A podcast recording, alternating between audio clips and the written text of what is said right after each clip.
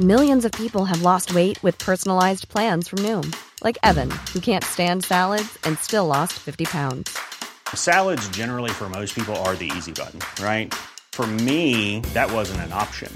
I never really was a salad guy. That's just not who I am. But Noom worked for me. Get your personalized plan today at Noom.com.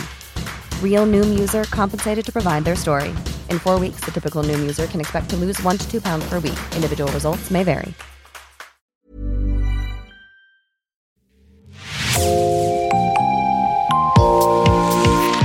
Bonjour et bienvenue dans Podcasting, l'actu dans la poche, le podcast quotidien d'actualité du Grand Sud-Ouest. Chaque jour, suivez-nous à la découverte de l'information régionale avec les journalistes et chroniqueurs du territoire. Je m'appelle Jean Berthelot de Lagleté et l'épisode du jour vous est présenté par Juliette Chénion de l'équipe Podcasting.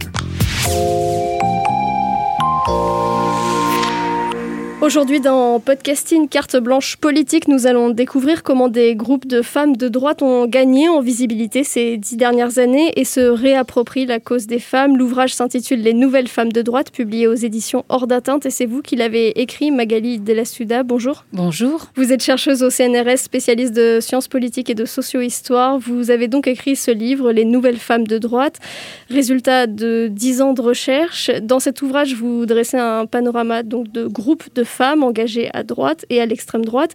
Vous décrivez cet euh, ensemble de mouvements assez hétéroclites, on va le voir, et montrer leur filiation politique.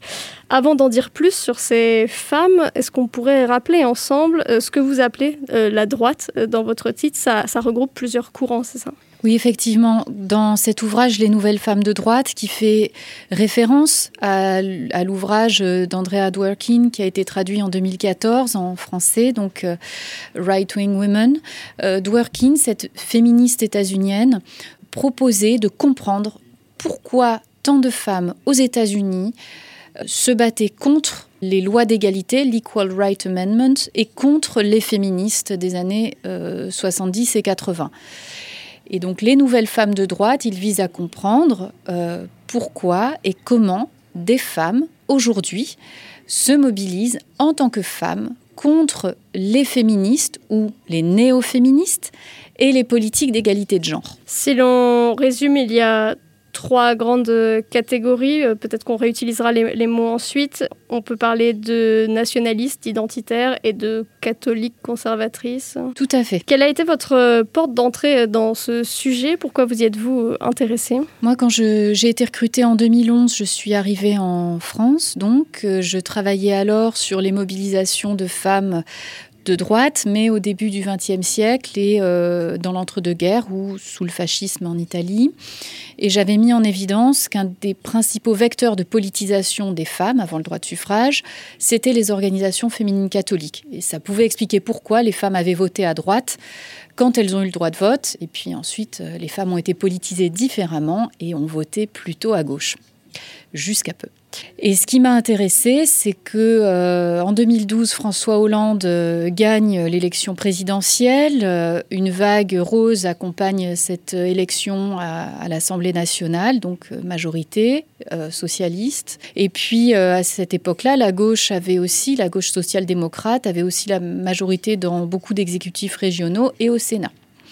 Et donc François Hollande va mettre en œuvre sa proposition sur euh, l'égalité euh, des couples euh, devant le mariage civil et pas religieux.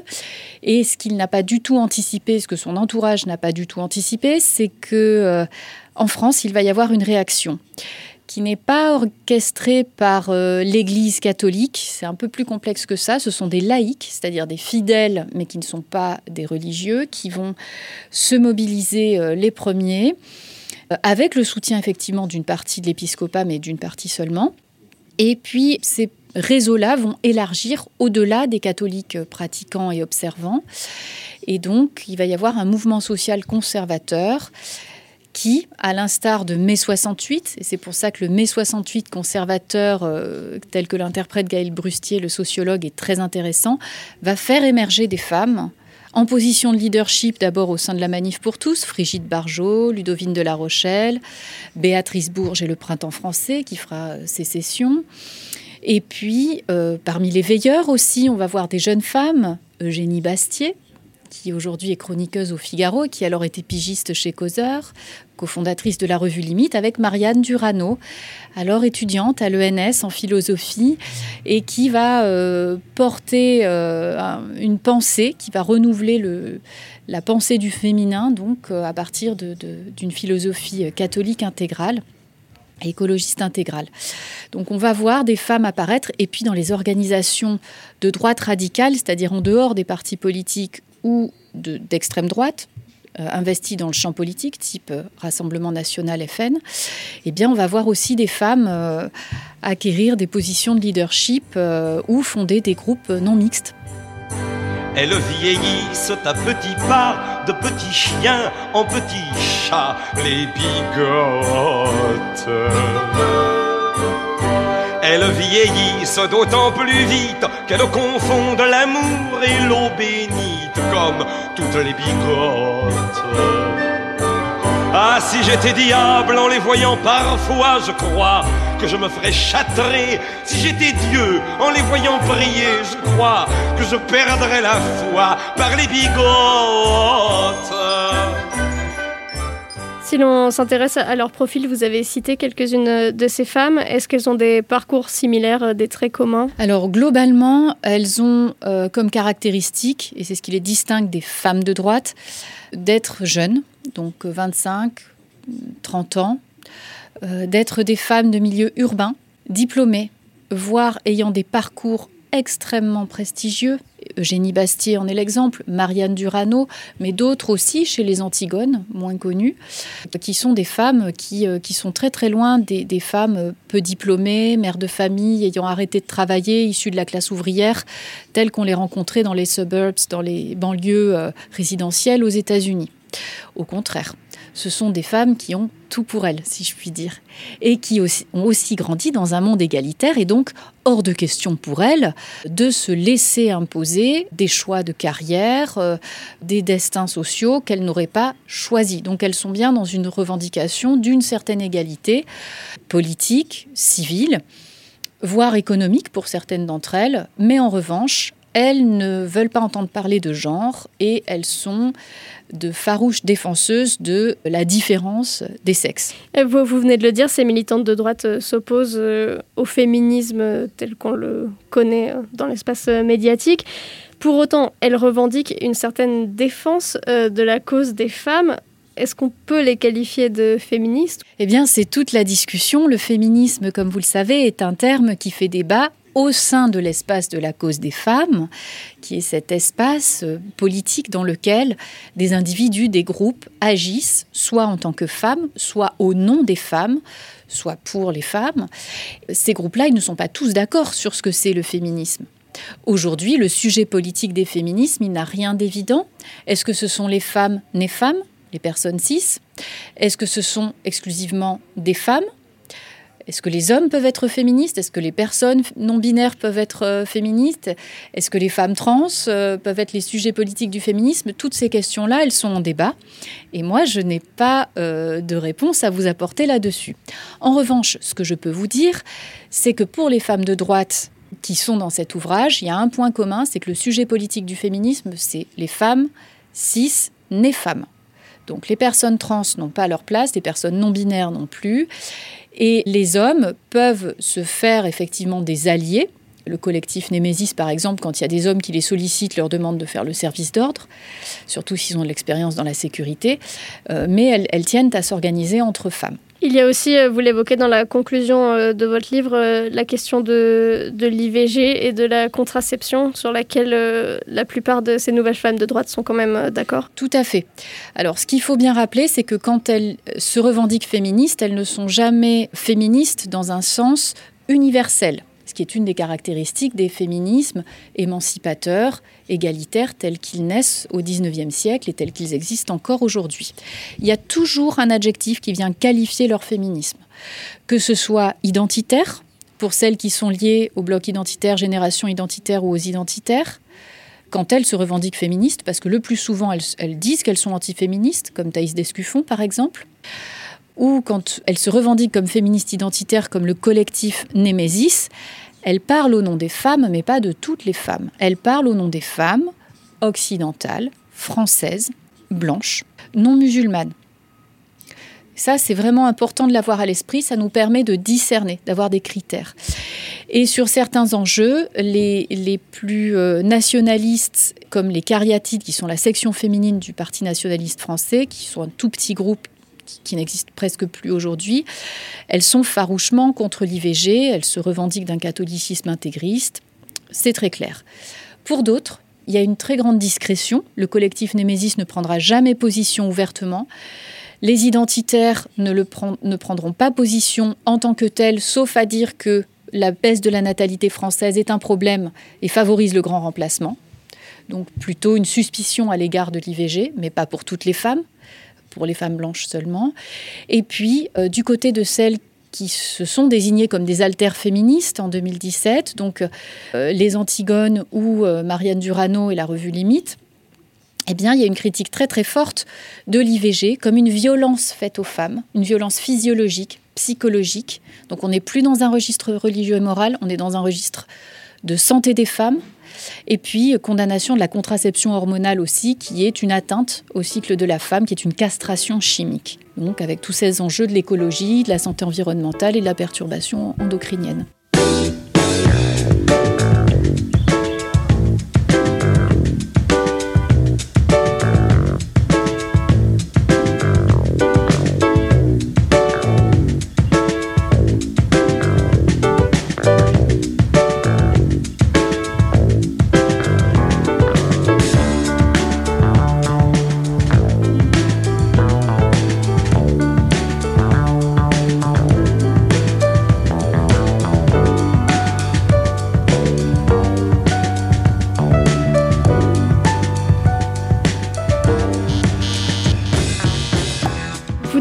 Dans certains mouvements, notamment au Front National puis euh, Rassemblement National, euh, comment ces mouvements se sont aussi emparés de la cause des femmes, quelles en étaient les, les raisons et quels sont leurs intérêts à le faire politiquement?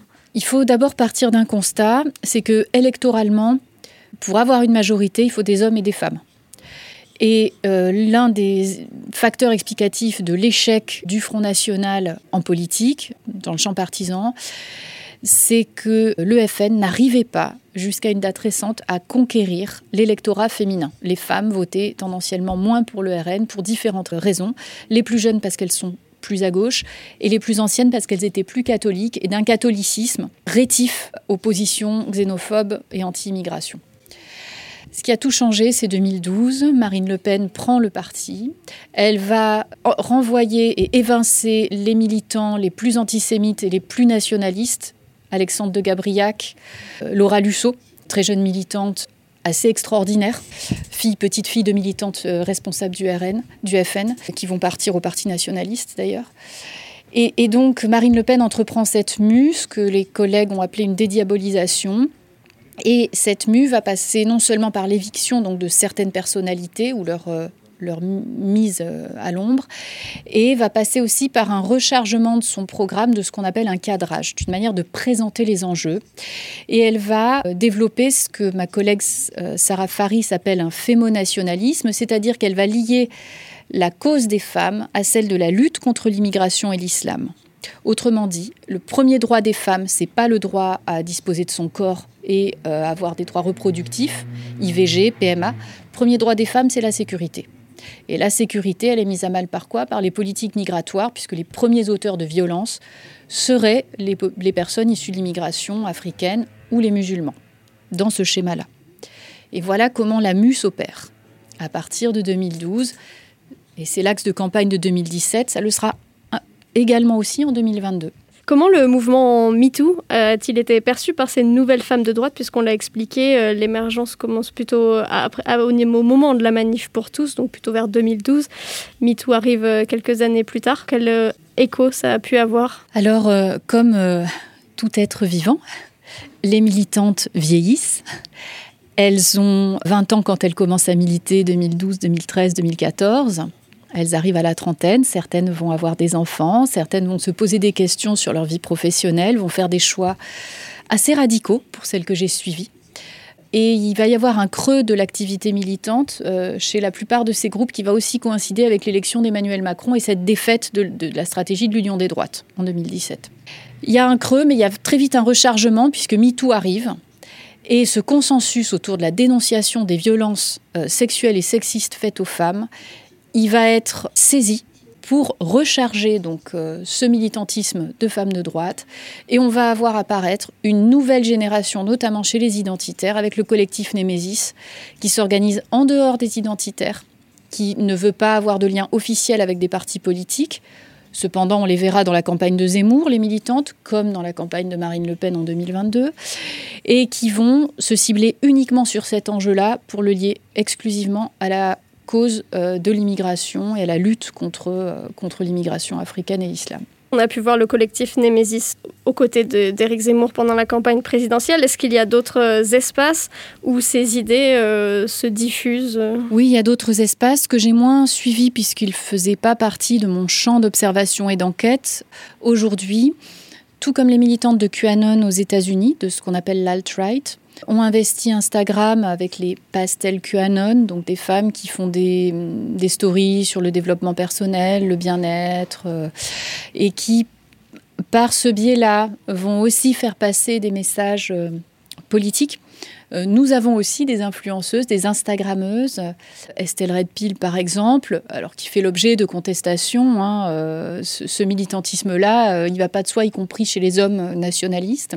Mais néanmoins, elles investissent la toile. Pour certaines, ce sont des virtuoses qui se sont formées euh, notamment au sein de l'Institut de formation politique. Elles se forment à cette nouvelle communication politique et elles en vivent.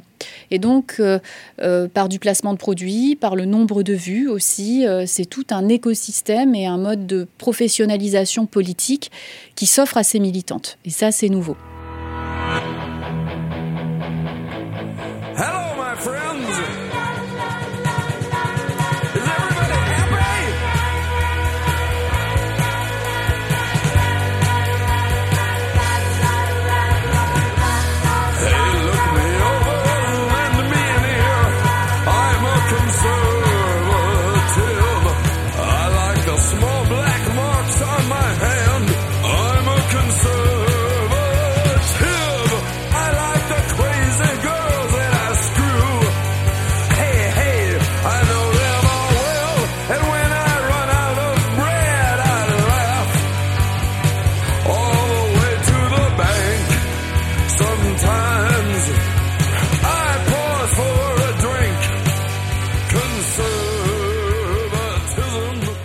Qui est intéressant et que vous notez dans votre livre, c'est aussi euh, les modes d'action euh, de ces nouvelles femmes de droite. Euh, là, encore, il y a des différences d'un groupe à l'autre, mais on remarque globalement une réutilisation, une sorte de réappropriation de certains modes d'action des féministes. Tout à fait. ce qu'il faut avoir à l'esprit, c'est que parmi la singularité et les innovations qu'ont apporté les féministes dans l'espace politique, c'est la spectacularisation de l'action collective. Et les féministes, depuis le début du XXe siècle, qu'elles mettent en place des, urnes parallèles pour euh, montrer que les femmes sont des citoyennes comme les autres en 1914, ou qu'elles investissent des candidates en 25 qui sont des conseillères municipales élus communistes, euh, notamment à Douarnenez, ou encore dans les années 70 avec Françoise Daubonne et autres, qui est des mises en scène tout à fait euh, spectaculaires, la, la, la flamme à la femme du soldat inconnu, le bouquet de fleurs, ce genre de choses.